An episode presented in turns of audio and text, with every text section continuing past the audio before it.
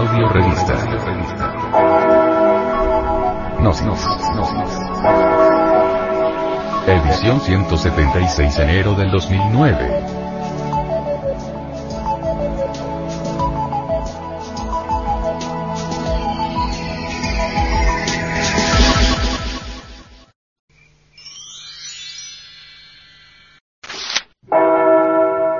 Sexología. La gran liberación de John Noyes. El principio ha de parecer extraña la idea de que las relaciones matrimoniales puedan convertirse en un medio eficaz para la renovación de la juventud. Pero si estas relaciones se practican de acuerdo con cierta técnica y se llenan a carta cabal todos los requisitos, se comprobará que tal idea no ha sido traída de tan lejos. Una prueba experimental del método, verificada en condiciones que más adelante anotamos, llevará a una renovación de la vitalidad juvenil, retardará considerablemente el proceso de envejecimiento, quizá haciéndolo retroceder, y convertirá al matrimonio en una perpetua luna de miel, no afectada por el transcurso de los años aquellos cuyos fuegos amorosos han descendido a la más ínfima expresión, por una desacertada técnica del desenvolvimiento de la sexualidad, hallarán la manera de provocar la llama y encenderla hasta alcanzar la primitiva fogosidad.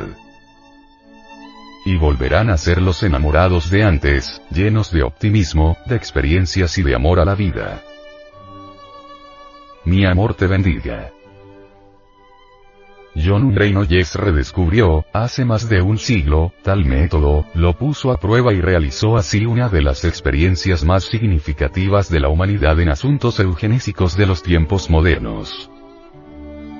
Noyes reunió a sus partidarios en una comunidad que se estableció en Oneida, en el estado de Nueva York.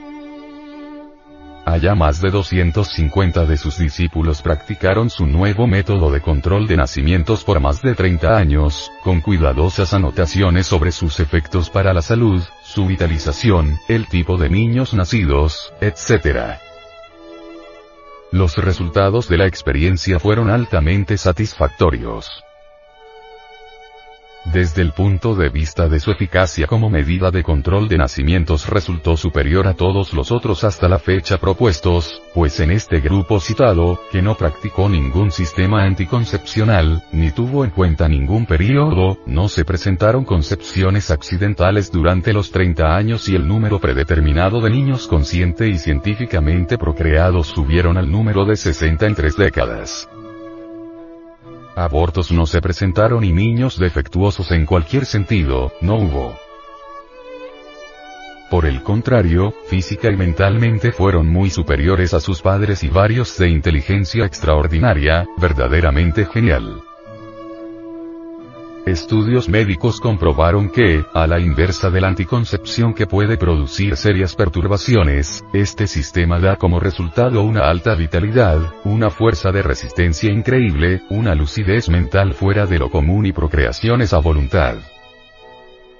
Hijos engendrados con conciencia y amor. La mayoría de la humanidad es concebida por placer. Esto es, los padres no piensan en esos momentos más que en satisfacer sus necesidades fisiológicas. El ser que puede resultar como consecuencia de esos momentos los tiene sin cuidado. Un escritor colombiano fue duramente criticado porque escribió, Mi padre me engendró por placer y mi madre me parió por deber.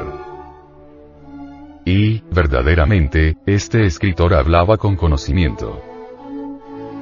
El doctor Theodore R. Noyes, M. D. Hijo del fundador de la comunidad publicó en el New York State Medical Gazette un reportaje sobre los efectos de las prácticas sexuales de sus miembros en su salud, a demostró que no existió perturbación nerviosa, ni enfermedad de la que pudiera ser acusado el régimen seguido por la comunidad.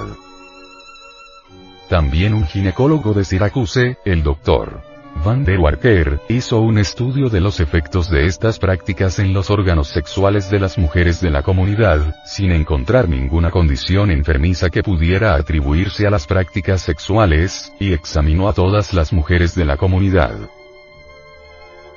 Muy contrario a los métodos anticonceptivos que crean condiciones patológicas de los órganos femeninos, las prácticas sexuales de la comunidad oneida no tienen tales efectos y el método de control de nacimientos es absolutamente seguro.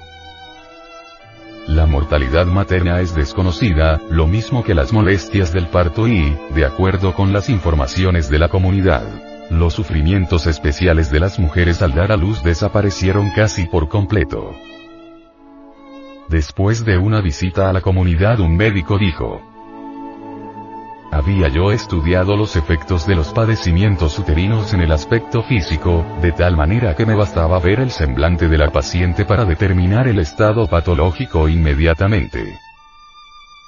Y me alegré sobremanera al no encontrar ninguna de estas señales en las mujeres de la Oneida. Según Abel Kellis, en sus estudios de la psicología del sexo, John Reynolds fue uno de los más grandes reformadores en eugenesia en los tiempos modernos y su comunidad oneida es el experimento de mayor trascendencia en los registros eugenésicos.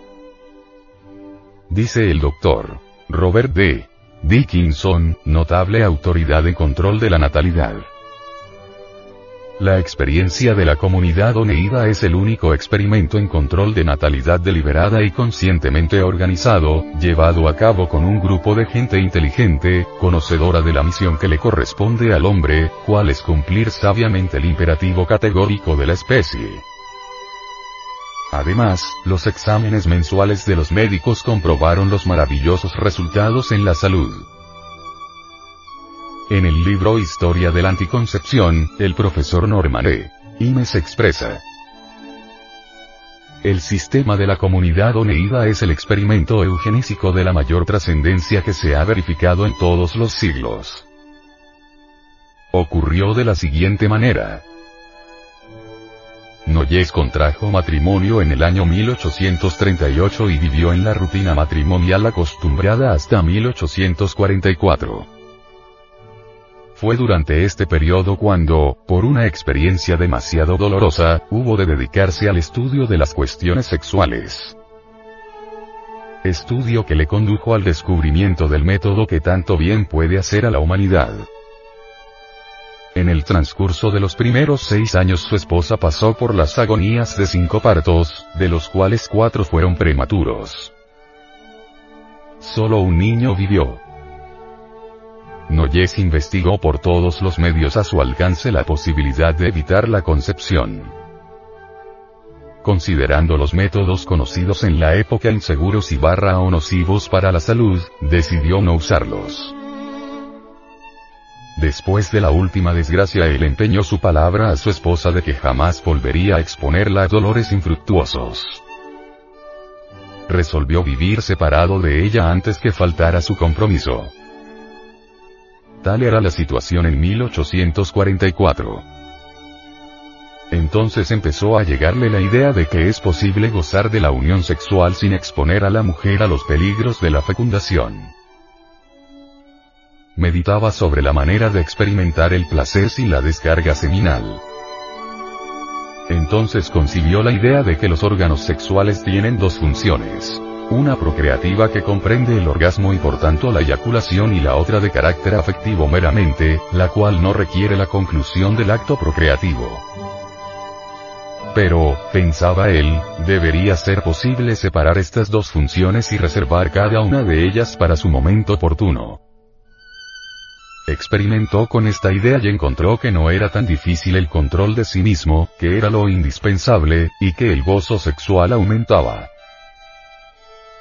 También pudo comprobar que las experiencias de su esposa eran muy satisfactorias, tanto como nunca anteriormente y, más que todo, evitó la fecundación involuntaria. Este nuevo descubrimiento, según él, fue la gran liberación.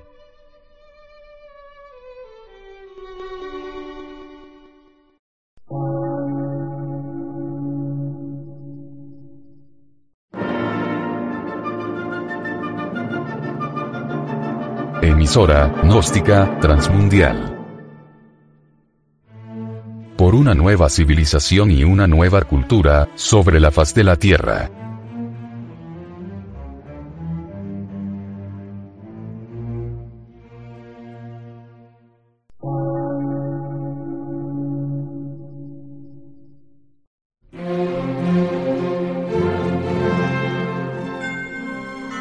medio de radiodifusión científico, artístico, místico y filosófico, de la Asociación Colombiana de Centros de Estudios Gnósticos, Antropológicos, Psicológicos y Culturales. A. C.